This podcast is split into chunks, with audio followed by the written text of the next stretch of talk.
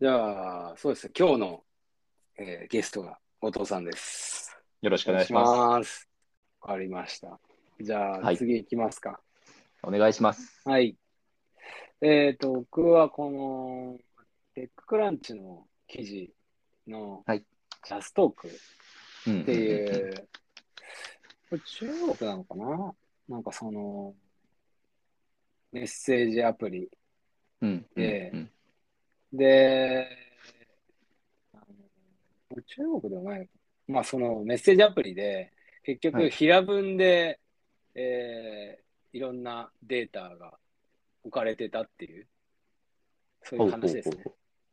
何ヶ月ほうほうほうもうんうんパスワードなしの状況でっていう話です よ。まあいろんなところで今、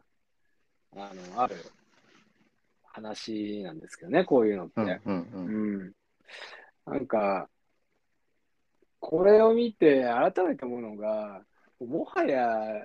なんていうんですかね、プライバシーってって思思ってきちゃうという か、なんかこう、結局、こういうふうに、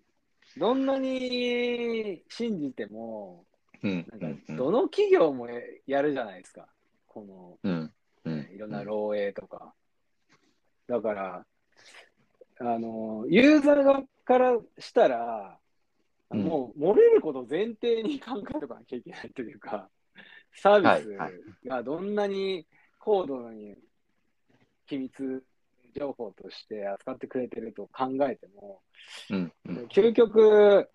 マイナンバーですら誰かの手に渡ってしまう可能性があるということを前提に動かなきゃいけない時代になってきてるのかなっていう気がするっていうところが一つですよね。うんだから、まあ、例えば、住所で言えば、はい定期的に引っ越した方がいいとか、はい極端な話です けど、はいはい要はその自分の住所は必ずもう漏れちゃうもんだからとか、うんうんうんあのそういうマイナンバーとかも定期的に番号を変えた方がいいのかどうかとかっていう、ちょっとそこら辺コストの話とかも出てきちゃうから、なんとも言えないんですけど、なんかそういうことを前提に生きていかなきゃいけないのかなって、少なくとも一定期間は。はいうん、うんっていうのが一つですね。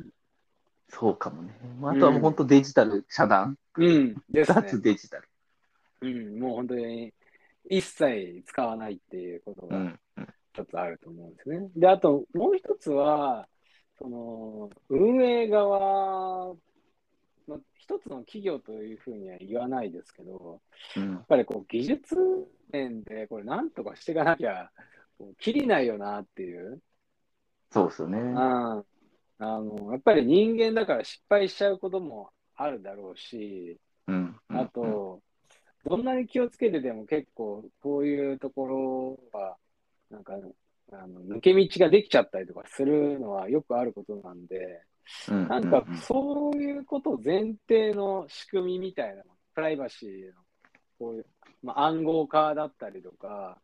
あいの今だと秘密計算っていうので、そうのんデータをお互いに渡し合わなくても、統計情報だけあーははい計算できるみたいな技術も出てきてるじゃないですか。はいだからなんかそういうことを組み合わせて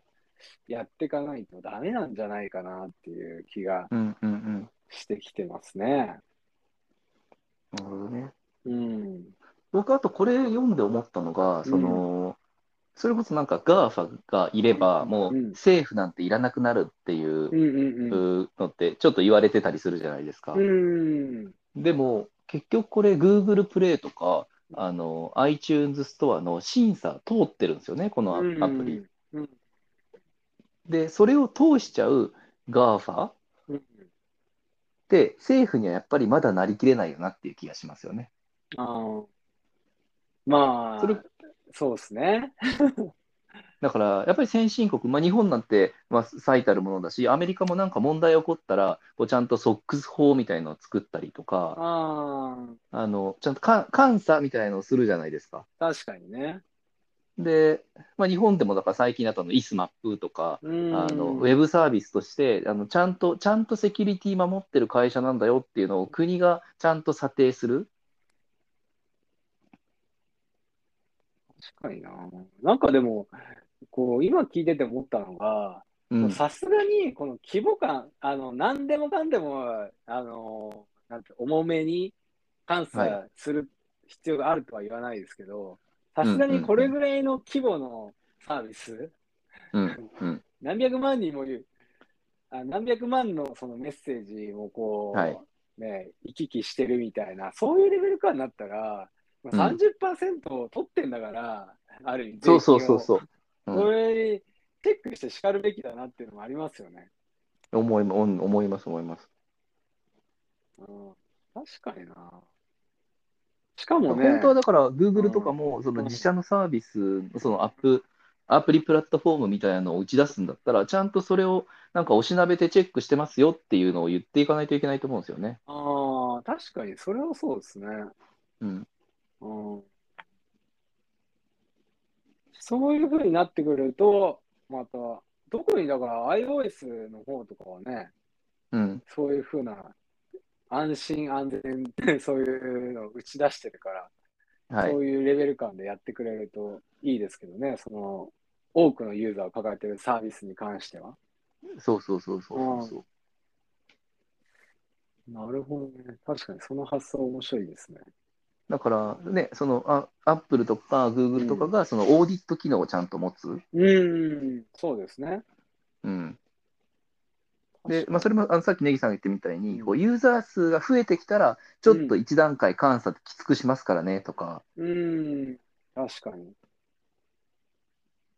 確かにな。なんかあれかもしれないですね。その、